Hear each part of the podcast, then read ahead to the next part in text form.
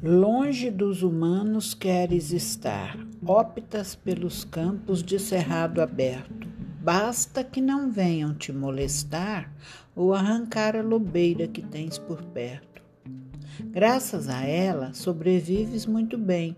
Um pouco de proteínas, frutas e cereais acabam provocando inveja no homem. Rancoroso por seres elegante demais, avisa que na floresta és ser perigoso. Homenagem ao lobo guará. É, esse poema está no meu livro Animais que Plantam Gente e também está publicado, declamado em um, uma entrevista que eu dei à, à TV Justiça. Obrigada.